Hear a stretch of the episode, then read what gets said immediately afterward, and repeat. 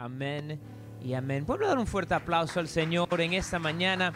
Ustedes ahí en su casa igualmente, dale un aplauso al Señor en esta mañana y le damos gracias al Señor porque Él es bueno y Él es fiel. Amén. Gloria a Dios. Gloria a Dios.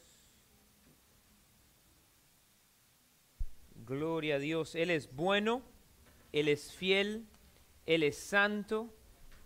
Él nunca nos desampara, nunca nos ha desamparado.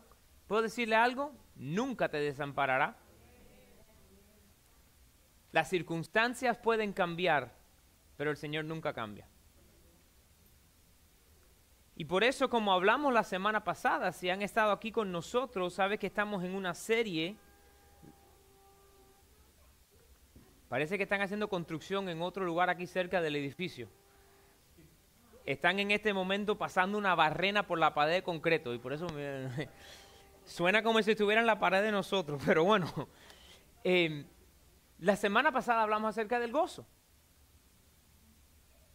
la gran diferencia entre el gozo y la felicidad. La felicidad viene y se va. El gozo viene del Señor. El gozo, aunque vengan problemas y circunstancias, se mantiene. Porque viene por el Señor. Y nuestros ojos, pueblo, tienen que estar fijos en Jesús. Cuando quitamos los ojos de Jesús, nos hundimos. Y uso esa palabra, esa palabra nos hundimos, la, la, usé a propósito.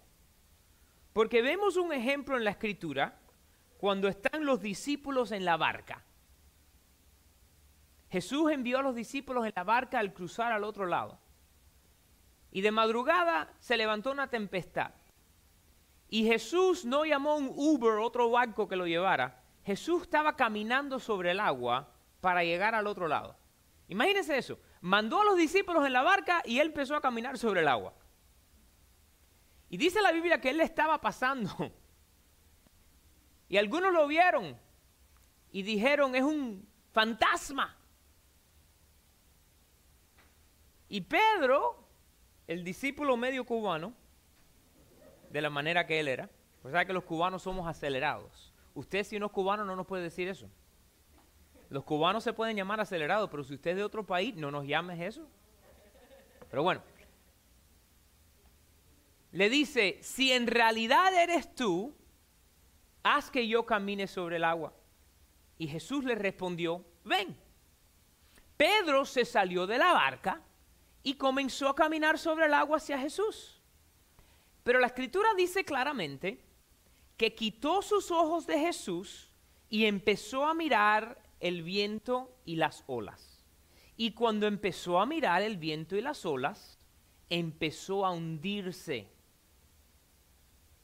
Y pueblo, si nosotros empezamos a mirar al viento y las olas, nos vamos a hundir. Nos vamos a hundir. A mí me gusta el deporte de la pelota. ¿Hay alguien que le gusta la pelota? Unos cuantos nada más. Bueno, si a usted le gusta la pelota de internet, póngale un comentario para, para poder conectarnos también. Y el equipo que a mí me gusta es el equipo de Miami, los Miami Marlins, los cuales están en, en, los playoffs en este momento. No sé cómo se dicen los playoffs en español, así que los playoffs igual. Muchas gracias, Pastor Rosa. Y el otro día estaba el juego eh, yo había llegado a la casa y dije, voy a ver el juego un ratico. Y encendí el juego para desconectarme del mundo y ver, y ver a esta gente darle a la pelota. Y van a comercial y paran de enseñar el juego simplemente para hablar del virus y de la situación que nuestro presidente lo estaban llevando al hospital. Y empezaron y se convirtió el tiempo que yo estaba viendo mi pelota Empezaron a hablar de todo y se fueron de la, situación de que el presidente estaba enfermo, estaban andando al hospital, a empezar política y, y, y, desacuerdo, diferentes cosas. Y dije, pero me arruinaron la pelota y pusieron un papelito. Si quieren seguir viendo el juego, cambien a tal canal. ¿Sabe lo que yo hice? apagué el televisor. Ni cambié de canal, lo apagué. ¿Por qué? Porque empezar a oír, oír lo que estaban hablando me estaba quitando la mirada de Jesús y simplemente empezar a ver las cosas. Si el presidente puede coger la, la enfermedad, nadie está seguro. Es lo que estaban diciendo en las noticias. Si lo están protegiendo y él lo puede recoger, no hay nadie seguro. Oye, te empieza a temblacar las piernas, a flaquear. Ay, pero, no, no, no, apaga eso y pon los ojos en Jesús. Porque si no, nos empezamos a hundir, pueblo. Nos empezamos a hundir. Y tenemos que tener los ojos puestos en Jesús. Es más, si usted no escuchó el mensaje de la semana pasada, les reto a que vaya a nuestra página de internet y ahí lo pueda escuchar o ver si estás mirando por Facebook. Ahí en la misma página de Facebook puedes ir a la semana pasada y ver el mensaje. Porque una de las cosas que le mencioné al final de la prédica fue que tuvieran esta tarea de analizar en su vida cuáles son las cosas que les roban el gozo para que la puedan eliminar. Y dije eso, si las noticias te roban el gozo y te traen preocupación, quítalas. Si tal cosa te roba el gozo, sea una amistad que cada vez que tú hablas con la persona te están diciendo todo el problema que está pasando en el mundo y tú terminas la conversación queriendo, tirarte para un pozo, para de hablar con ellos. ¿Cuáles son las cosas que nos roban el gozo? Elimínalas. Elimínalas. ¿Cuáles son las cosas que te lo quitan y elimínalo? Amén. El gozo proviene del Señor. Un aplauso más al Señor en esta mañana.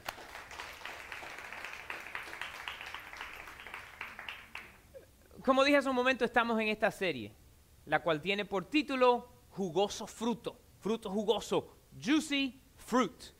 Y hemos estado hablando acerca del fruto del Espíritu. Quiero recordarle que el fruto del Espíritu es uno.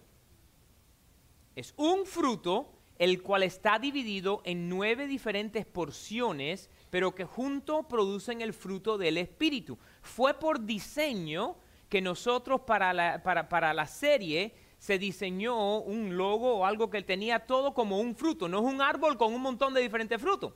Porque si fuese un árbol con un montón de diferentes frutos, pudiésemos decir, bueno, es que yo tengo este, pero no aquel. Pudiésemos decir, es que esta es la manera que yo soy. Y por eso es que yo no soy paciente con la gente, porque yo soy así. No, no, no, no. Así tú eras cuando no eras creyente. Pero cuando el fruto del Espíritu nace de ti, puedes caminar en todas estas porciones del fruto. ¿Qué dice la palabra en Gálatas 5, 22 al 23? Se lo he dicho, quiero que se lo sepan de memoria. Para el final de esta serie se lo sepan de memoria. Dice que más el fruto del Espíritu es amor, gozo, paz, paciencia, benignidad, bondad, fe, mansedumbre, templanza. Contra tales cosas no hay ley. No hay ley. No hay ninguna ley en ningún país en la faz de la tierra que tenga ley contra el amor, contra el gozo, contra la paz, contra la paciencia. No existe. Pero puedo decirle algo, puedo recordarles, mejor dicho, algo. Este fruto solamente nace o crece en la vida del creyente. No podemos esperarlo del mundo. Porque el mundo no te puede dar ese amor, no te puede dar la paz. Por eso Jesús dijo, la paz os dejo, mi paz os doy. Yo no la doy como el mundo la da. Cuando hablamos de la, de la paz, hablamos acerca de que el mundo dice que hay paz cuando no hay conflicto, cuando no hay problema. Pero la paz que del Señor, la paz que es parte del fruto del Espíritu, es paz en el medio de circunstancia, en el medio de problema, en el medio de cualquier situación, podemos tener paz. Y hoy vamos específicamente a hablar acerca de la paciencia. Paciencia. ¿Cuántos de ustedes dicen, Señor, dame más paciencia? Bajen las manos, no pidan paciencia. Dicen que la paciencia solamente viene pasando tribulación, pasando por problemas. Eso no lo dice la Biblia, pero es la realidad. Nosotros no sabemos que nos falta la paciencia hasta, hasta que alguien nos cruce. Y vamos a hablar un poco acerca de la paciencia. Quiero una vez más, como dije, recordarle que esto es para el creyente. Y quiero hacerle esta pregunta. La pregunta que le quiero hacer en esta mañana es, ¿tenemos poca paciencia? Y una, una, vez más, estoy hablándole específicamente a los que tienen relación con Dios, a los que han aceptado a Jesús como su Salvador, porque del mundo no lo podemos esperar. Entonces, para nosotros como creyentes, te pregunto este, ¿somos pacientes cuando las cosas no son suficientemente rápido? ¿Fuiste al McDonald's o al Burger King porque querías algo rápido y se están demorando? estás en el semáforo y la luz inmediata, eh, inmediatamente que se puso verde empezaste a tocar el claso. Eso de verdad que a mí me enciende de una manera. Usted está ahí mirando, la luz se puso verde en este momento, no se ha movido ni un carro todavía y hay alguien por ahí atrás. ¿Estamos nosotros guardando rencor ¿Estamos caminando en falta de perdón? Lo vamos a conectar en un momento como el perdón tiene, se conecta con la paciencia. Y si están tomando notas en esta mañana, yo quiero que anotes esto. Nosotros podemos ver la paciencia en el carácter de Dios. Es como aprendemos la paciencia. ¿Usted alguna vez ha aprendido algo mirando a otra persona? ¿Verdad? Entonces, de la misma manera, nosotros aprendemos lo que es paciencia y el poder caminar en paciencia mirando el carácter de Dios. Mira lo que dice la escritura en Romanos capítulo 2, verso número 4. Romanos 2, verso 4 dice, o menospreciáis las riquezas de su benignidad, está hablando del Señor, la paciencia y longanimidad, ignorando que su benignidad te guía al arrepentimiento? Si no fuese que Dios es paciente con nosotros, pueblo, no pudiésemos recibir salvación. Mira algunos ejemplos de Dios y su paciencia en la palabra. ¿Cuánto sabe que Dios fue paciente con Adán y Eva? Piénselo. Dios lo crea.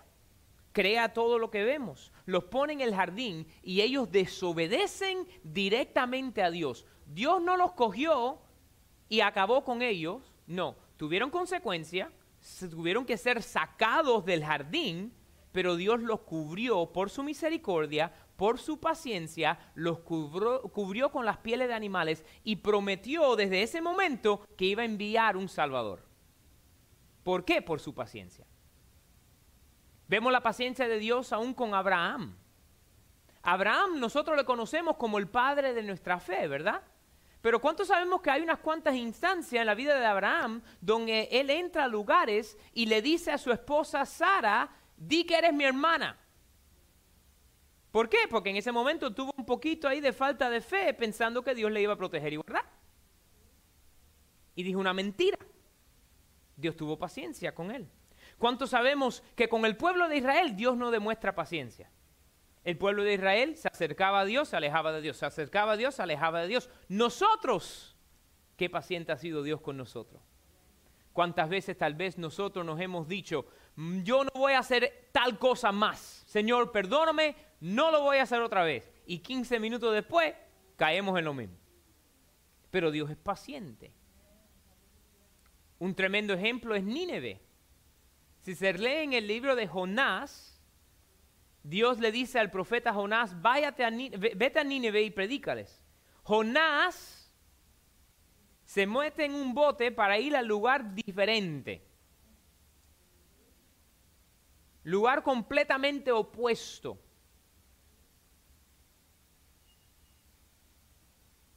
Sucede las diferentes circunstancias. Jonás lo tiran al agua, viene el pez grande y se lo, y lo coge, lo tira a las puertas de Nínive, él predica, se arrepiente Nínive. Y si leen en el capítulo 4, Jonás se enoja con Dios y le dice, por eso yo no quería ir a Nínive, porque yo sabía que tú eres misericordioso y, y que lo ibas a perdonar. Se tira a querer morirse, Dios hace que se levanta un árbol y lo cubra, ¿verdad? El próximo día se muere el árbol y empieza, pero el árbol, y Dios le dice, pero tú tuviste más misericordia y paciencia con el árbol este, que no hiciste nada para que creciera, que tenías con Nínive. Yo creo esta gente. Nosotros aprendemos caminar en paciencia mirando el carácter de Dios. Mirando el carácter de Dios. Si están anotando, yo quiero que anoten este segundo punto ahí. Jesús es nuestro ejemplo de paciencia. Jesús es nuestro ejemplo de paciencia. ¿Cuántos saben que Jesús nunca nos llamó a hacer algo que Él no hizo o nos mostró? Nunca. Y en la vida de Jesús vemos esa paciencia. Mira, la vemos con Tomás. ¿Tú te imaginas estar, tú siendo Jesús, diciéndole a los discípulos todo lo que iba a estar sucediendo? vas a la cruz, mueres, resucita y te la aparece y Tomás te dice, no, no, no, yo tengo que verte las manos y los pies. No sé si lo dijo de esa manera, pero Pero le dijo, yo tengo que ver, enséñame tus pies y enséñame tus manos. Jesús fue paciente. Jesús no le dijo, déjame enseñártelo, ¡pa! Y se lo metió, no, no. Déjame enseñarte el hueco en el pie. ¡Ja! No. Jesús en su paciencia le mostró, mira aquí los huecos. ¿Cuántos vemos y sabemos que Jesús fue paciente con Pedro? Se lo dijo ahorita, Pedro fuera medio cubano.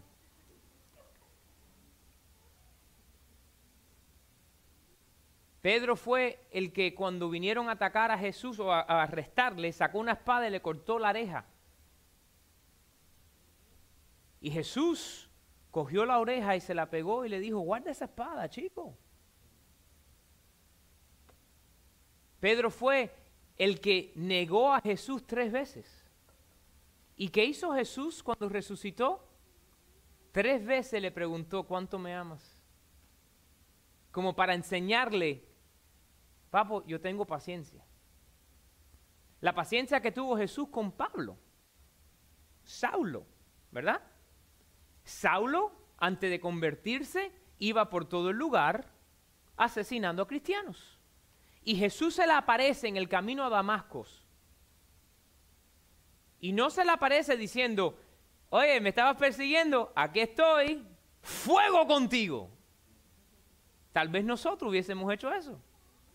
Pero él lo llamó y le dijo, no, no, no, no, me estabas buscando, pero tú tienes propósito.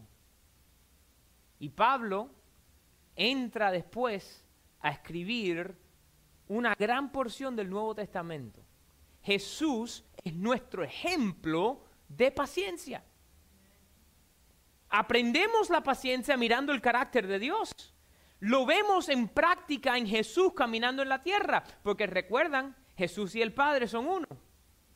¿Se recuerdan cuando Felipe le pregunta a Jesús, enséñanos, muéstranos al Padre? Y una vez más Jesús le muestra su paciencia. ¿Cuánto tiempo he estado contigo y no ves que somos uno?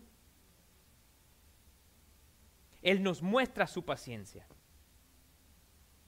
Quiero que anoten esto en esta mañana. Mira, nosotros somos fortalecidos para paciencia. Fortalecidos para paciencia. Váyanse al libro de Colosenses capítulo 1. Colosenses capítulo 1, vamos a leer el verso número 11. Colosenses 1, 11. Colosenses 1, 11. Dice, fortalecidos con todo poder, conforme a la potencia de su gloria, para toda paciencia y longanimidad. Fortalecidos con el poder de Dios. ¿Para qué? Para toda paciencia. Cuando nosotros decimos, es que yo no puedo, no, no, no, no. El Señor nos da una fuerza divina para poder demostrar paciencia. Una vez más, esta paciencia que le estoy hablando es el fruto del Espíritu. Solamente se puede producir mientras nosotros estemos conectados con el Señor. Si nosotros no estamos conectados, si estamos conduciendo el auto sin gasolina, nos quedamos estancados o parados. Yo lo he visto en mi vida. Momentos que a veces estoy rápido para entrar en ira o con falta de paciencia.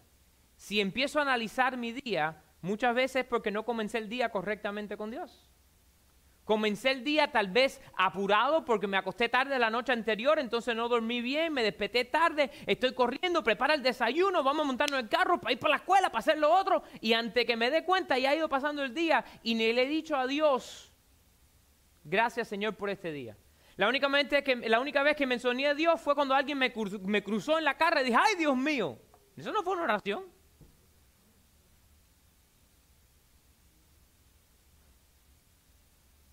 Si estamos conectados, va a fluir esa paciencia. Recuérdense lo que hablamos al comienzo de esta serie. Dios es el jardinero. Jesús es la vid. Nosotros somos los pámpanos, los cuales son injertados a la vid. Pero el fruto que proviene es a través del Espíritu Santo, el que es la savia, que fluye por en dentro de, de esa vid a los pámpanos y produce el fruto. Y si estamos desconectados o desprendidos de la vid, no vamos a poder enseñar la paciencia. ¿Por qué? Porque no estamos recibiendo la gracia divina y el poder para caminar en ella. Pero nosotros estamos o somos fortalecidos para poder caminar en paciencia. Mira, quiero que anoten esto esta mañana. Dios desea que nosotros demostremos paciencia. Dios desea que demostremos paciencia. Y se lo voy a enseñar. Mira, Primera de Tesanolicenses capítulo 5, verso 14. Primera de Tesanolicenses 5, 14. Anótelo y ahí va a salir ahora en la pantalla. Primera de Tesanolicenses 5, 14. También os rogamos, hermanos, que amonestéis a los ociosos, que alentéis a los de poco ánimo, que sostengáis a los débiles y que seáis paciente para con todos. Pastores, que tú no sabes lo que me hicieron. Enséñale paciencia. Cuando uno mira la palabra paciencia en el original, connota el nosotros a frenarnos o aguantarnos de tratar de traer venganza. ¿Sabes? Cuando alguien te hace algo y tú dices, bueno, yo le voy a hacer algo para atrás. La palabra paciencia, como fruto tal del Espíritu, dirige el poder hacer algo de venganza y a frenar y no hacerlo. Y por eso ahí lo dice ese verso, paciencia para con los que te cae bien. No. Paciencia para los que son buena gente. Paciencia para los que no pecan. No, no, no. Paciencia para con todos. Para con todos. Dios desea que nosotros mostremos paciencia. Quiero que en este momento se me ponga un cinturón, todo el mundo. Ah, ah, ah, y usted en la internet también póngase un cinturón, póngaselo. Estoy mirando, eh, ponte el cinturón ahí, te estoy mirando. Esta fuerte. La paciencia requiere perdón. La paciencia, la paciencia requiere perdón. Por eso dije al principio, si se recuerdan, al principio de la prédica, yo mencioné si guardamos rencor. Si no perdonamos, no somos pacientes con la persona. Y la Biblia nos enseña que tenemos que perdonar. ¿Se recuerdan en el libro de Mateo cuando Pedro le dice a Jesús, ¿cuántas veces debo perdonar a alguien? Es en Mateo 18, verso 21 al 22. Dice, se le acercó Pedro y le dijo, Señor, ¿cuántas veces perdonaré a mi hermano que peca contra mí? Hasta siete. Pedro pensó que él era buena gente porque le dijo a Jesús, Si perdono siete veces, estoy haciendo bien, estoy demostrando paciencia. Y Jesús le dice, no te digo siete veces, en el verso 22 dice, no siete veces, sino setenta veces siete. Para ustedes matemáticos, no es que Jesús le estaba diciendo que 490 veces perdones. Le estaba diciendo, perdona a todo el mundo en todo momento y no le aguantes nada, no guardes el rencor, perdona, sé paciente, perdona. Vemos en el libro de Colosenses capítulo 3, verso número 13. Mira lo que dice Colosenses 3:13. Soportándonos unos a otros y perdonándonos unos a otros. Si alguno tuviere queja contra otro de la manera que Cristo os perdonó, así también hacedlo vosotros. Pueblo, nosotros vemos lo que es paciencia mirando el carácter de Dios. Jesús nos muestra, nos da el ejemplo de lo que es paciencia. Dios nos llama a ser paciente. Y pueblo, para de, realidad de estar mostrando esta paciencia, tenemos que caminar en perdón. Perdonando al que nos hace falta, a que nos ha hecho una falta, nos ha hecho algo. Perdonando, perdonando. ¿Por qué? Porque Jesús fue paciente con nosotros y nos perdonó. Y nosotros también tenemos que mostrarle esa paciencia a otros y perdonar. Tenemos que perdonar. Y la paciencia requiere que nosotros perdonemos. Vemos como Dios siempre perdonó a Israel. Dios siempre nos perdona a nosotros.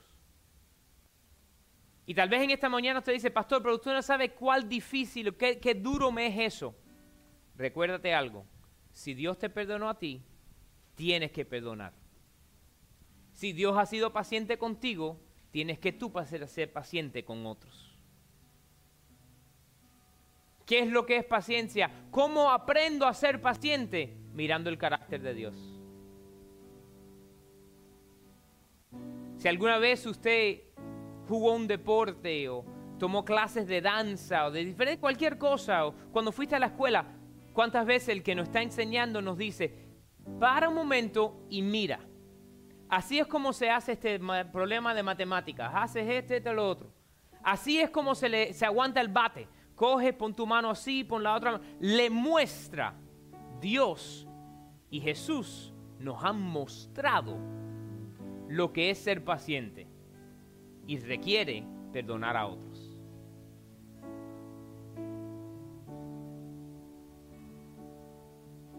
Les animo, el exhorto a que mantengan sus ojos puestos en el Señor.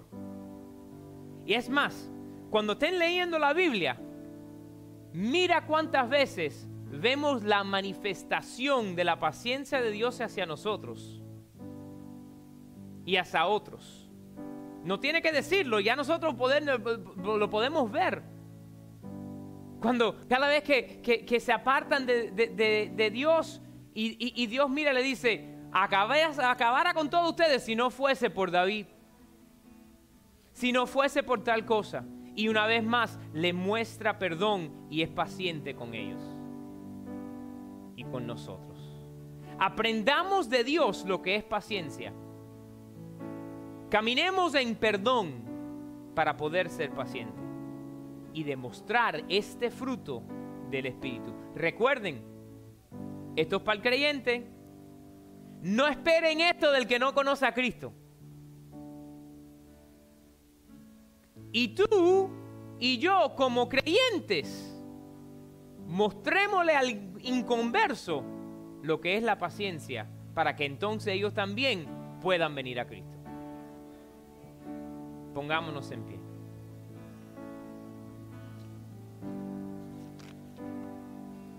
Si en esta mañana usted ahí en la internet, escuchando esta prédica o aquí en persona, si usted dice, Sabes, yo nunca he hecho a Jesús el rey de mi vida, el Señor de mi vida. ¿Qué es lo que requiero? Dice la Biblia, dice que de tal manera amó Dios al mundo que dio su único Hijo. Para que todo aquel que en Él crea no se pierda, mas tenga vida eterna. El primer requerimiento para ser salvo es creer que Jesús es el Hijo de Dios. Y entonces dice la palabra que si tú confiesas con tu boca lo que crees en tu corazón, serás salvo. Hay personas alrededor del mundo entero que se sientan en iglesias y nunca se han rendido al Señor. Pero tal vez en esta mañana algo de esta prédica le tocó y dice, ¿sabes qué? Yo necesito recibir este perdón de Dios. Y yo quiero en esta mañana rendirme al Señor. Si ese eres tú. O tal vez usted se ha alejado, apartado y hoy dice, yo quiero restablecer mi relación con Dios. Yo quiero que simplemente diga esta oración conmigo.